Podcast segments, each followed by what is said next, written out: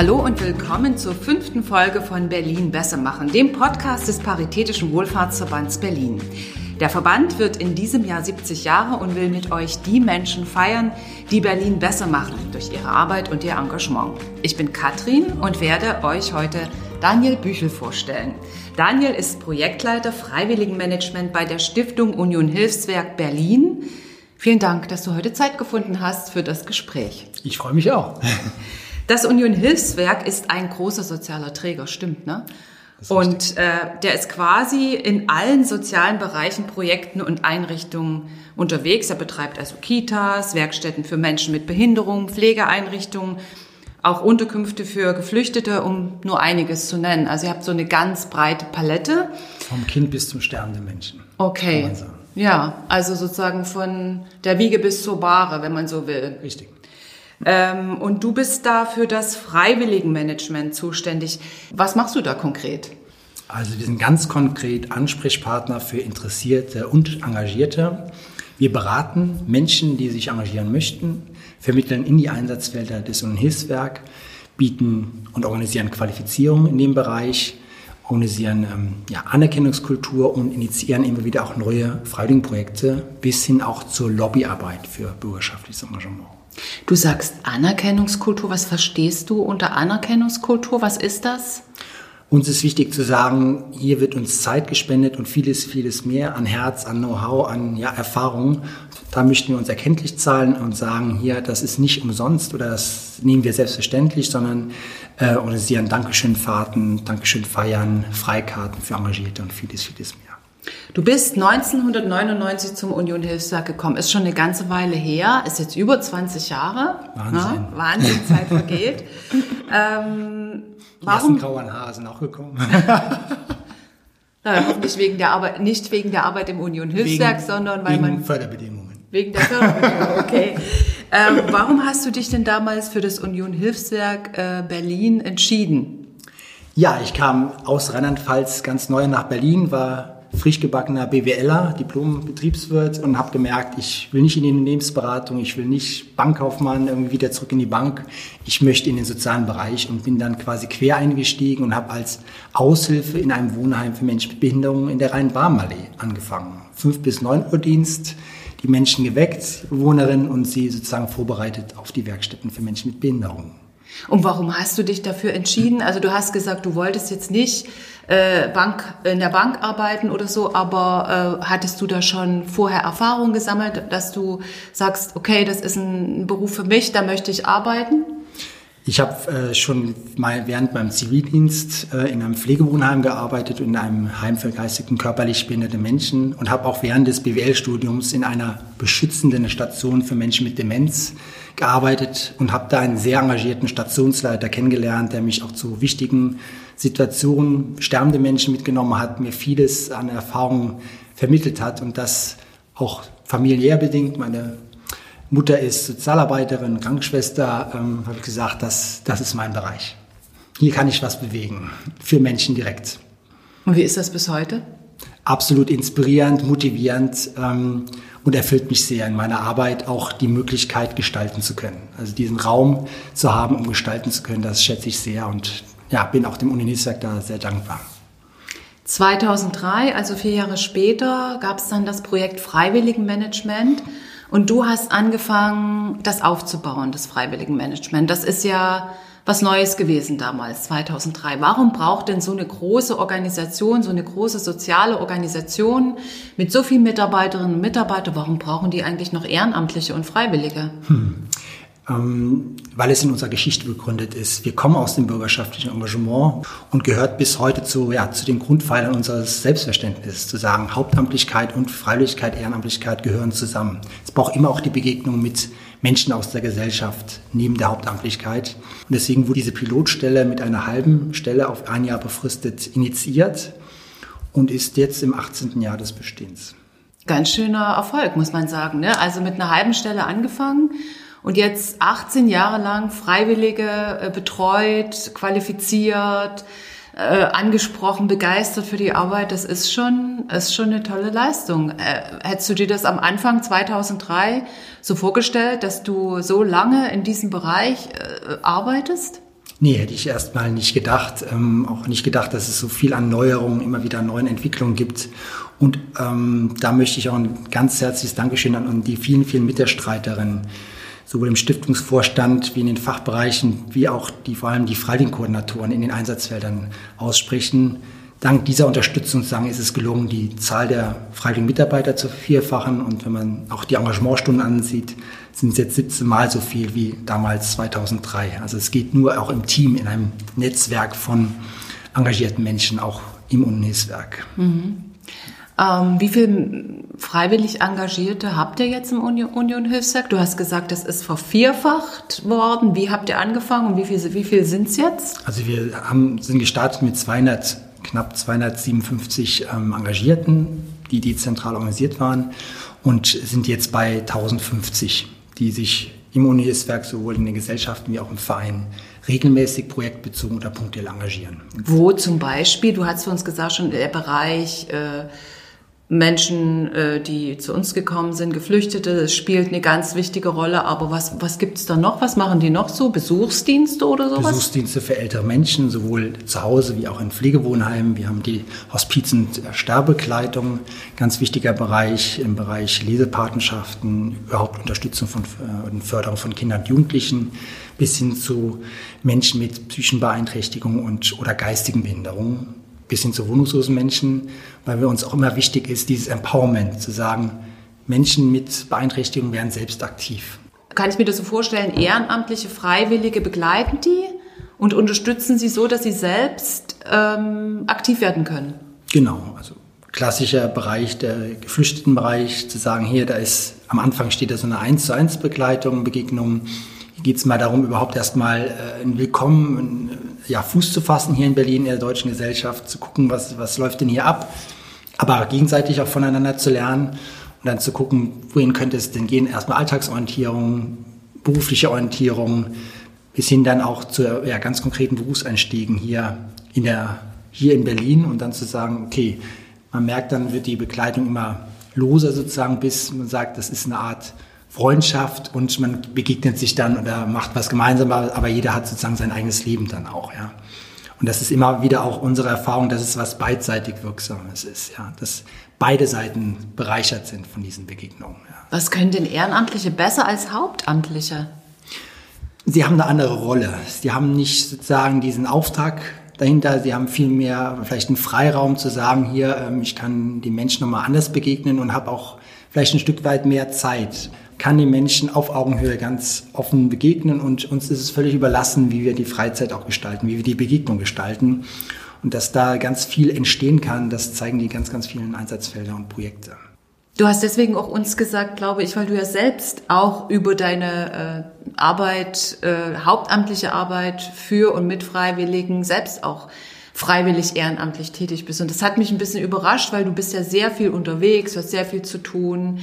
Du hast eine Familie, drei Kinder, bist ein begeisterter Marathonläufer, also die Zeit ist wahrscheinlich ein bisschen knapp und trotzdem ehrenamtlich. Du betreust einen jungen afghanischen Mann schon seit ziemlich äh, seit 2016, genau. ne, hast ihm geholfen, hier auch Fuß zum Fassen und so weiter. Warum machst du das?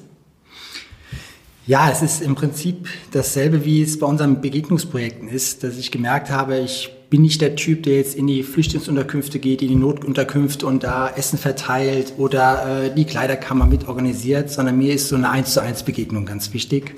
Deswegen habe ich mich bei dem Akinda-Netzwerk äh, ehrenamtliche Einzelvormundschaften gemeldet, wurde da vorbereitet, qualifiziert und bis heute sehr gut begleitet.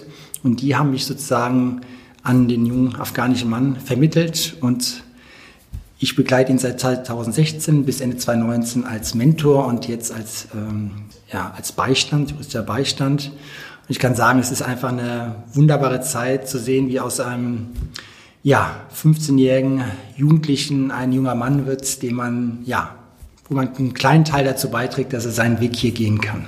Und jetzt sozusagen lernt er seit 1.9. Äh, Lebensmittel- oder Fachverkäufer im Lebensmittelhandwerk. Ist in der Ausbildung gelandet, was mich sehr, sehr freut. Also ja, das, was ich alles gelernt habe und auch zu erahnen, ähm, mit welchen Rechtskreisen, Akteuren, Institutionen geflüchtete Menschen in Kontakt kommen, überhaupt Ausländer in Anführungszeichen, für, wie wir Deutsche überhaupt, überhaupt keine Ahnung haben, was das bedeutet an teilweise ähm, ja, Begegnungen, die unterirdisch sind. Nämlich zum Beispiel? Also mein erster Termin bei der Ausländerbehörde zusammen mit meinem äh, ja, Schützling äh, war so, dass ich gesagt habe, äh, hier sind doch Menschen, die hier ankommen und man hat sich nicht wirklich als Mensch gefühlt. Wie eine Nummer oder wie was? Oder noch schlimmer, also man wurde wie, ja, ich will es jetzt nicht weiter ausdrücken, aber es war nicht sehr wertschätzend. Mhm. Das hat mich bis heute geprägt, diese Begegnung. Du hast gerade erzählt, was du für Gründe hast und was du da mitgenommen hast für von deinem ehrenamtlichen Engagement. Äh, ist das eigentlich bei allen so? Kann man sagen, das sind auch die Gründe bei anderen Ehrenamtlichen, dass sie neue ähm, Welten kennen wollen, ihre Sicht äh, verändern wollen, öffnen wollen? Oder was sind die Gründe für Menschen, sich zu engagieren? Also gibt, es gibt eine Vielzahl von Gründen. Das ist ein Grund, neue Erfahrungen zu sammeln, eigene Kenntnisse und äh, ja, Kompetenzen zu erweitern. Aber auch das Engagement direkt für Menschen ist vielen wichtig, zu sagen, hier kann ich einen kleinen Teil dazu beitragen, um ja, meinen gesellschaftlichen Beitrag zu leisten. Vielfach ist auch ähm, vielen bewusst, dass sie sehr gute Startchancen mitbekommen haben oder aus einer erlebten Krise, wo sie viele Hilfe bekommen haben, etwas zurückzugeben. Von den guten Startchancen, von denen der erlebten Hilfe in der Krise. Und ähm, ja, Spaß und Freude zu haben. In dem Kontakt mit Menschen und sympathische Menschen zu treffen. Ja, das sind so einige der Motive. Ehrenamtliches Engagement ist wichtig in der Gesellschaft, ähm, ist ein ganz wichtiges Element, hält auch, wie man so schön sagt, diese Gesellschaft auch zusammen. Absolut. Ähm, was muss denn besser werden? Was kann man denn noch verbessern, damit sich wirklich auch alle an diesem äh, freiwilligen ehrenamtlichen Engagement beteiligen können?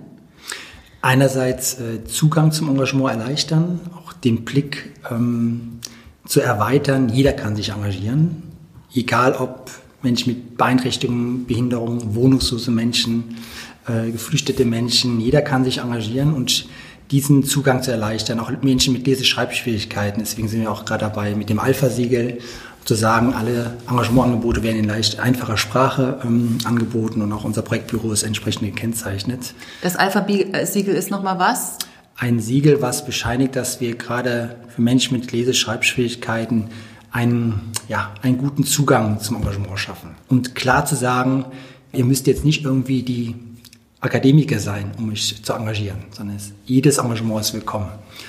Also Zugang zum Engagement erleichtern, diesen Blick vom Defizitären hin zum Ressourcenorientierten. Jeder kann sich engagieren und bringt auch seine Expertise mit. Und es gilt nur, dieses Andocken zu ermöglichen in Organisationen. Das andere ist eine nachhaltige Infrastruktur für Engagement. Wir haben einerseits die bezirklichen Freiwilligenagenturen, die müssen gesichert sein, auch nachhaltig gesichert sein. Wir müssen aber, dürfen auch nicht die Freiwilligenmanagements und Freiwilligenkoordination, also die Ansprechpartner in den Organisationen vergessen. Auch hier brauchen wir eine nachhaltige Finanzierung. Das sind so zwei wichtige Punkte. Und auch zu sehen, mit der Förderung des Engagements fördert man sozusagen gesellschaftlichen Zusammenhalt und ja, demokratisches Verständnis und wirkt populistischen Bewegungen entgegen. Zugang zum Engagement erleichtern. Ist das auch was, wo du sagst, wir erreichen nicht alle Gruppen, nicht alle gesellschaftlichen Gruppen, dass sie mitmachen können, sondern es gibt die sehr aktiven, die gebildeten und so weiter, die sich ganz bewusst für das Engagement entscheiden, aber ein paar Leute erreichen wir nicht, die sich da nicht angesprochen fühlen. Was sind das für Menschen, wo man vielleicht noch mehr tun müsste und sie noch mehr wertschätzen sollte, um sie auch mit zu reinzuholen? Braucht es da andere Organisationsformen, andere Mitwirkungsmöglichkeiten? Was, was glaubst du? Was ist da wichtig? Ich habe es ja schon angesprochen, wen wir da im Auge haben, ist Menschen in Langzeitarbeitslosigkeit, in Armut, ähm, Menschen mit diese Schreibschwierigkeiten, die ja einfach vielleicht wenig Selbstvertrauen haben, zu sagen, hier, äh, ich kann mich selbst engagieren. Das Paradoxe ist ja, viele sind ja schon engagiert. Sie würden es nur nicht so nennen. Ja? Sie helfen da mal in Nachbarschaft und machen in der Gemeinde mit oder bei dem Stadtteilszentrum, bei einem Flohmarkt etc. Sie sind schon engagiert bei vielen Aktionen, und das ist, glaube ich, auch der Schlüssel, niedrigschwellig an, zu, ähm, sie anzusprechen, sagen, mach da einfach mit, äh, bei einem Flohmarkt im Stadtteil oder einer Mitmachaktion jetzt zu den Berliner Freiwilligen Tagen, äh, bei nebenan.de oder bei einem nachbarschaftlichen äh, Event. Und schau, du kommst in Kontakt zu Menschen, siehst, du kannst was bewirken und wirst Teil auch eines Teams. Und das ist jetzt sozusagen gerade eure Aufgabe, wo ihr dran seid? Genau, das wollen wir mit diesem Alpha-Siegel auch, ähm, das einen Instrument sozusagen da klare Botschaften zu senden, dass äh, Menschen mit geringen Deutschkenntnissen, mit Leseschreibschwierigkeiten einfach mitmachen können. Und wir haben in der Stiftung und Hilfswerk Berlin auch verschiedene Projekte dazu. Ein Beispiel ist Gut, dass du da bist, der Tour Lichtenberg, der genau diese Zielgruppe in Lichtenberg in verschiedenen Sozialräumen anspricht. Wir haben schon gesagt, jetzt 2003 hat das, äh, hast du angefangen mit Freiwilligenmanagement im Union Hilfswerk. Was, äh, was würdest du sagen, was ist gut gelaufen? Hast du so Projekte, wo du das, wo du sagst, da erinnere ich mich ganz besonders dran, das wärmt noch heute mein Herz oder so hm. Erfahrungen? Also einerseits die äh, Projekte, die wir zusammen mit freiwilligen Mitarbeitern initiieren durften und ähm, ja, bis in die Förderung gebracht haben, vor allem soziales Schülerengagement und daraus äh, hervorgehend das Mentoring-Projekt Hürdenspringer. Und daraus ist ein ganzer Bereich entstanden. Und das war wie ein Start-up zusammen mit freiwilligen Mitarbeitern, den wir dieses Projekt konzipiert haben, äh, getestet haben an einer Sekundarschule in Neukölln, natürlich mit einer sehr engagierten ähm, Schulleiterin damals ähm, und daraus gesagt haben, es reicht nicht den Schülern zusätzliche Kompetenzen, Erfahrung zu geben, zu sagen, hey, ihr habt ja mal acht Wochen Zeit, äh, Engagement auszuprobieren. Wir haben gemerkt, es braucht eins zu eins Begleitung, um nachhaltige Perspektiven, Anschlussperspektiven nach der Schule zu schaffen. Kannst du das nochmal kurz erklären? Was macht Hürdenspringer? Was wird in dem Projekt ehrenamtlich geleistet? Also Hürdenspringer ist im Prinzip die Dachmarke für eins zu eins äh, Begleitungen auf Augenhöhe. Von Berlinern mit ähm, Auszubildenden im ersten Ausbildungsjahr, mit jungen äh, Neuberlinern mit Fluchterfahrung, ja, mit Schülern aus äh, Sekundarschulen. Das ist so der Grundgedanke. Und das heißt, es gibt dann Mentor, eine Mentorin, die einen jungen Mann, die junge Frau, äh, die da Schwierigkeiten haben, äh, intensiv, neu in Berlin sind. Neu in Berlin sind, genau, äh, intensiv begleiten, damit sie einen Einstieg ins Berufsleben finden. Genau. Ist das so richtig? Oder während der Ausbildung nicht im ersten Ausbildungsjahr abbrechen, die Probezeit gut überstehen und unterstützt werden bei Stolperstein. Ähm, Im Betrieb komme ich nicht zurecht. Äh, der Ausbilder äh, hat mich schräg angeguckt oder will mir nicht so gut zu sagen, da zu stärken. Das eine ganz normale Erfahrung. Und wenn man mal in so einem Betrieb ankommt, dann ruckelt sich das ein bisschen und dann geht das auch weiter. Mhm. Gibt es eine Bilanz, wie viel ihr da, wie vielen Menschen ihr da geholfen habt schon? Ähm, Im Hürdenspringer-Projekt, ich meine, bei dem letzten äh, Jubiläum waren es über 105 Tandems, die also 105 Mentoren, die 105 Mentees sozusagen geholfen und begleitet haben. Und der schöne Effekt ist, dass unter den 105 auch ehemalige Mentees sind, die wiederum dann zu Mentoren wurden und anderen geholfen haben. Mhm. Nun finden ja die Freiwilligen-Tage statt. Das heißt, ja. Ende der Woche geht es los, auch unter Corona-Bedingungen. Ähm, das ist eine gemeinsame Aktion von unserem Verband, vom Paritätischen Wohlfahrtsverband mit dem Tagesspiegel und ihr seid als Mitgliedsorganisation und als Partner mit dabei. Was habt ihr denn da für Aktionen geplant? Wo kann man denn dabei euch teilnehmen? Ja, wir sind seit Anfang an dabei, sozusagen seit 2003. Also wir freuen uns, dass dieser Gedanke durch Mitmachaktionen äh, Menschen auch einzuladen, die sich erstmal nur punktuell engagieren möchten, mal reinschnuppern wollen in Engagement und dann vielleicht ähm, den Spirit bekommen, hey, da könnte ja auch ein regelmäßiges Engagement daraus entstehen. Und auf diesem Hintergrund ähm, bieten wir ja verschiedene Aktionen an. Diesmal sind es weniger Aktionen, also ehrlich gesagt, es ist eine Echtaktion, Upcycling, ein Beitrag zum Klimaschutz. Und daneben haben wir verschiedene Fortbildungen und haben auch zwei Infoabende zum Thema Hospiz-Engagement, hospizliches Engagement und ein ganz offener Infoabend, wo wir äh, Engagierte oder Interessierte herzlich einladen zu sagen, hey, kommt einfach mal, wir haben hier Engagierte, die bereits bei uns aktiv sind, die werden euch berichten, Botschafter auch. Und wir stellen verschiedene Einsatzfelder vor und beraten euch. Unser Podcast heißt Berlin besser machen. Was müsste denn passieren, damit Berlin noch besser wird, gerade in dem Bereich, in dem du unterwegs bist, freiwilliges Engagement? Berlin ist schon gar nicht so schlecht. Nicht umsonst ist Berlin nächstes Jahr die europäische Hauptstadt der Freiwilligen. ähm, sozusagen hat diesen Titel bekommen und wird ähm, dazu auch einige Aktivitäten auch zusammen mit dem Landesnetzwerk Bürgerengagement äh, initiieren und hat auch schon in jedem Bezirk, ich habe es erwähnt, bezirkliche Freiwilligenagenturen. Da ist wichtig, dass diese Förderung nachhaltig gestaltet wird, dass die nicht irgendwie in irgendwelchen Globalsummenhaushalten der Bezirke verschwinden, sondern dass es da eine Zweckbindung gibt. Und ich hatte es auch erwähnt, Ehrenamt braucht Hauptamt. Wir brauchen in den Organisationen verlässliche Strukturen, Ansprechpartner, die Freiwillige beraten, vermitteln, qualifizieren, begleiten anerkennen, weil wir müssen überlegen, wir haben in der Wohnungslosenhilfe, wir haben in der Behindertenhilfe, in Pflegewohnheimen, in Einrichtungen für Menschen mit psychischen Beeinträchtigungen, in Kitas keine refinanzierten Freiwilligenkoordinatoren. Und wenn wir da nachhaltiges Engagement haben wollen, brauchen wir da verlässliche Ansprechpartner. Und zu guter Letzt, wir haben ja die Berliner Engagementstrategie, die jetzt final ähm, formuliert wird ähm, und hoffentlich im Oktober verabschiedet wird. Hier brauchen wir die Umsetzung. Was würde sich dadurch verbessern, durch so eine Strategie, die getragen wird, wirklich die umgesetzt wird?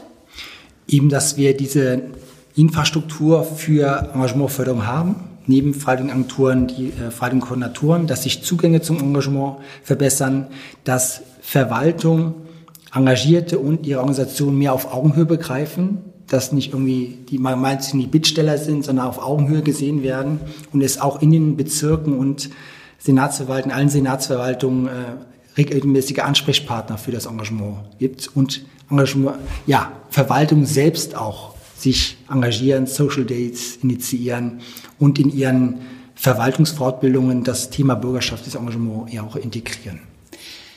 Das klingt nach noch richtig viel Arbeit, ne? So hat man noch einiges zu tun in dem Bereich, in dem Feld. Ähm, Absolut. Äh, hilft dir da dein Sport, dein Marathon, äh, Training weiter? Ist das sowas, wo du sagst, ja, das, da kann ich davon profitieren? Absolut. Es ist äh, ein äh, der Weg oder das Engagement nachhaltig zu gestalten ist ein Marathon oder vielleicht auch mehr. Das heißt, so die Ausdauer dahin, die Beharrlichkeit, die ähm, auch das so ein bisschen ganzheitlich zu sehen, da muss ich sagen, hat mir auch diese systemische Weiterbildung zum ähm, systemischen Berater und Prozessbegleiter sehr geholfen, in Prozessen auch zu denken. Das ähm, ja, hilft sehr, um zu sagen, da gibt es immer wieder auch Stolpersteine, auch Rückschläge, aber es geht voran. Und das, da bewegt sich in Berlin einiges und deswegen bin ich da optimistisch. Wir sind jetzt am Ende des Gesprächs angekommen. Ähm, danke, dass du hier warst und dass wir so viel von dir erfahren konnten über freiwilliges, ehrenamtliches Engagement. Danke für deine Arbeit. Danke für das auch an das Team. Du arbeitest ja nicht alleine. Union Hilfswerk. Das ich gerne weiter. Ist ja auch ein, ein großer Träger, wie gesagt, und viele arbeiten mit dir da zusammen. Wir haben mit Daniel Büchel gesprochen. Daniel ist Projektleiter vom Freiwilligenmanagement vom Union Hilfswerk Berlin. Er hat den Bereich dort aufgebaut und leitet ihn seit 17 Jahren ziemlich erfolgreich, wie wir gehört haben. Und wer jetzt zugehört hat, der hat vielleicht Lust, selbst aktiv zu werden. Wo könnte sich der oder die, wo könnten sie sich denn hinwenden? Ähm, direkt an uns, an unionhilfswerk.de slash Engagement. Da gibt es verschiedene Engagementmöglichkeiten oder direkt an freiwillig.unionhilfswerk.de, Telefon 417 26103. Das war jetzt sehr konkret. Was können die denn zum Beispiel konkret machen? Also ganz konkret hier in dem Begegnungsprojekt Empowerment Plus einen Neuberliner mit Fluchterfahrung begleiten, in Ausblicke einen Auszubildenden in der ersten, im ersten Ausbildungsjahr unterstützen, im hospizlichen Engagement sich qualifizieren, einem Vorbereitungskurs, um sternende Menschen auf der Palliativstation, im Pflegewohnheim oder in häuslicher Umgebung gut in der letzten Lebensphase zu begleiten. Oder auch zu sagen, hey, ich unterstütze durch indirektes Engagement, in Anführungszeichen, indem ich redaktionell oder fotografisch unterwegs bin und auf Social Media, Instagram, äh, Facebook uns unterstütze, das Engagement sichtbar zu machen und andere zu inspirieren, auch aktiv zu werden. Gut, schön. Das war die fünfte Folge von Berlin Besser machen, eine Aktion zum 70. Geburtstag des Paritätischen Wohlfahrtsverbands Berlin. Berlin besser machen soll Lust darauf machen, sich zu engagieren mit und für andere Menschen. Die Aktion läuft das ganze Jubiläumsjahr und noch darüber hinaus. Macht mit und informiert euch gerne weiter auf unserer Website berlinbessermachen.de oder parität-berlin.de.